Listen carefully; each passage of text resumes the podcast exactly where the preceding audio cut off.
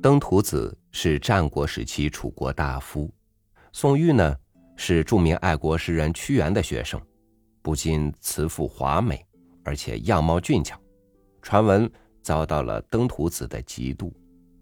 登徒子向楚王进言说：“宋玉好色，你得小心点您的后宫啊。”宋玉得楚王召见，于是有了这篇《登徒子好色赋》。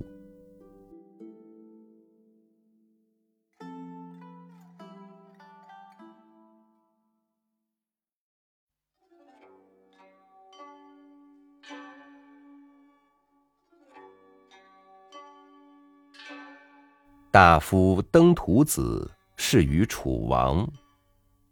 短宋玉曰：“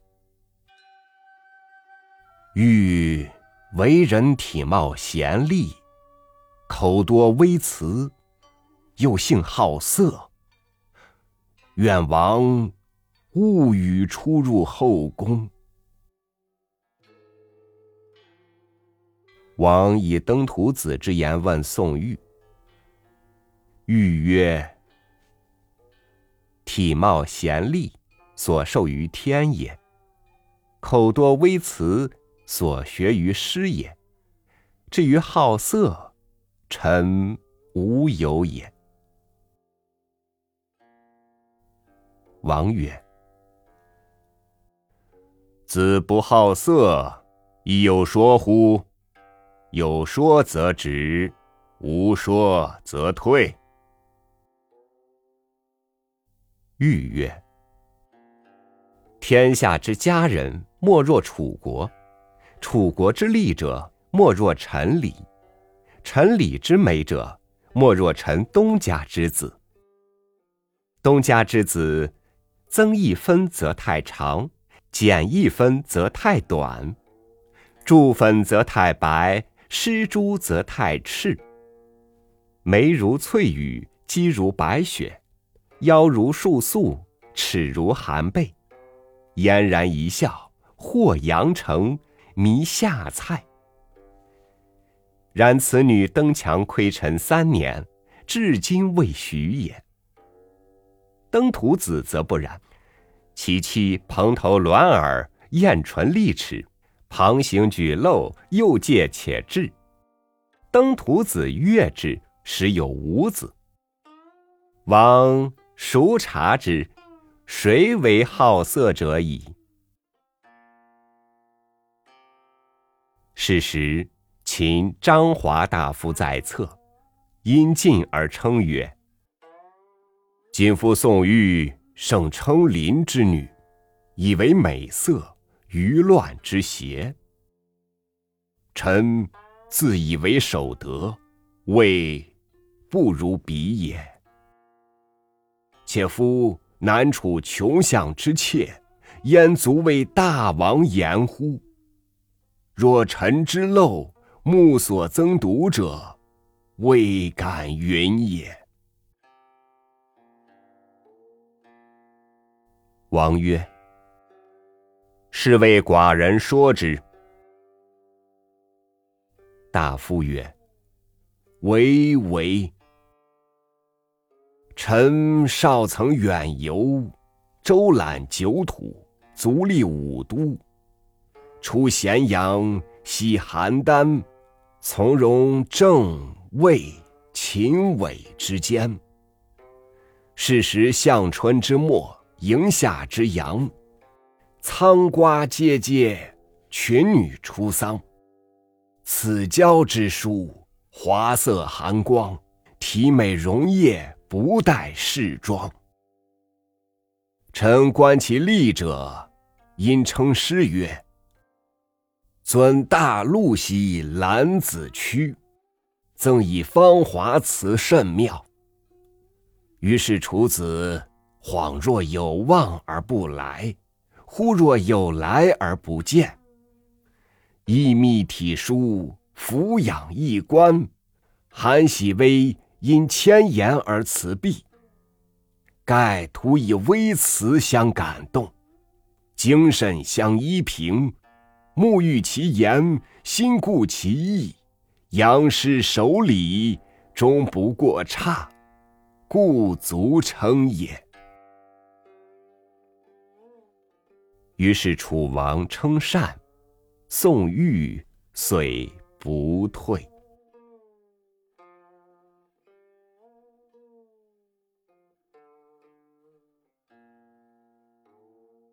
楚国大夫登徒子在楚王面前说宋玉的坏话。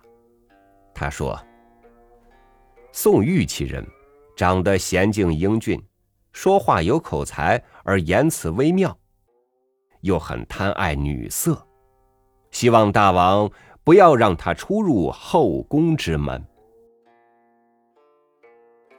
楚王拿登徒子的话去质问宋玉。宋玉说：“容貌俊美，这是上天所生；善于言辞辩说，是从老师那里学来的。至于贪爱女色，下臣。”则绝无此事。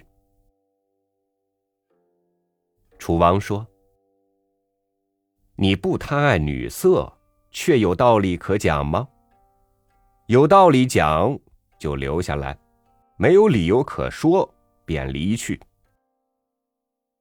宋玉于是辩解道：“天下的美女，没有谁比得上楚国女子。”楚国女子之美丽者，又没有谁能超过我那家乡的美女。而我家乡最美丽的姑娘，还得数我邻居东家那位小姐。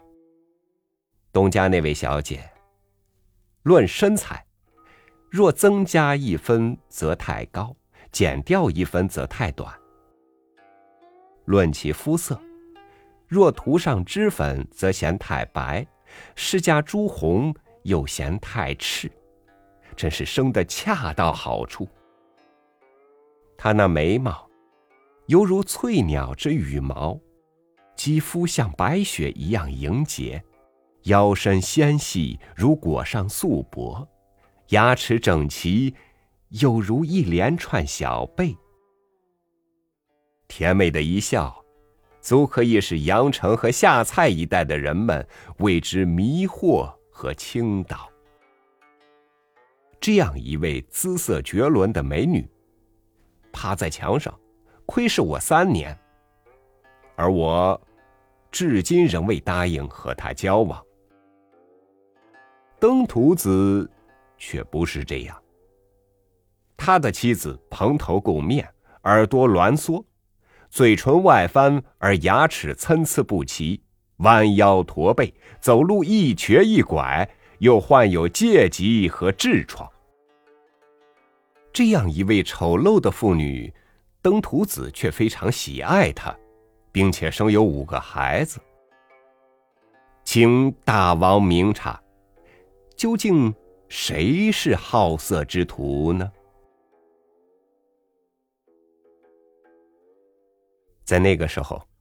秦国的张华大夫在楚国，趁机对楚王进言说：“如今宋玉大肆宣扬他邻居的小姐，把她作为美人，而美色能使人乱性，产生邪念。臣自认为，我自己老实遵守道德，我觉得还不如宋玉。”并且楚国偏远之地的女子，东邻之子，怎么能对大王说呢？如果说我眼光鄙陋，大家的确有目共睹，我便不敢说了。楚王说：“你尝试着再对我说点儿。”大夫说：“是。”臣年少的时候，曾经出门远游，足迹踏遍九州，足迹踏遍繁盛的城市。离开咸阳，在邯郸游玩，在郑魏两国的秦水和渭水边逗留。当时是接近春末，将有夏天温暖的阳光，苍瓜鸟节节鸣叫，众美女在桑间采桑叶。正为郊野的美女，美妙艳丽，光彩照人，体态曼妙，面容姣好。臣看他们里面美丽的人，称引《诗经》里的话，沿着大路与心上人携手同行。把她送给这芳华美女最妙了。那美人好像要来又没有来，聊得人心烦意乱，恍惚不安。尽管情意密切，但行迹却又很疏远。那美人的一举一动都与众不同。偷偷的看看她，心中不由欣喜微笑。他正含情脉脉暗送秋波。于是我又承引《诗经》里的话：“万物在春风的吹拂下苏醒过来，一派新鲜茂密。那美人心地纯洁，庄重端持，正等待我惠赠佳音。似这样不能与她结合，还不如死去。”他隐身后退。婉言辞谢，大概最终还是没能找到打动他的词句，只能凭借精神上支持相依靠着。真是很想亲眼看看他的容颜，但是心里想着道德规范、男女之大防，于是口诵《诗经》古语，遵守礼仪。始终没有超越规矩的差错，所以也终于没有什么越轨的举动啊。于是楚王同意，说好，宋玉就不离去了。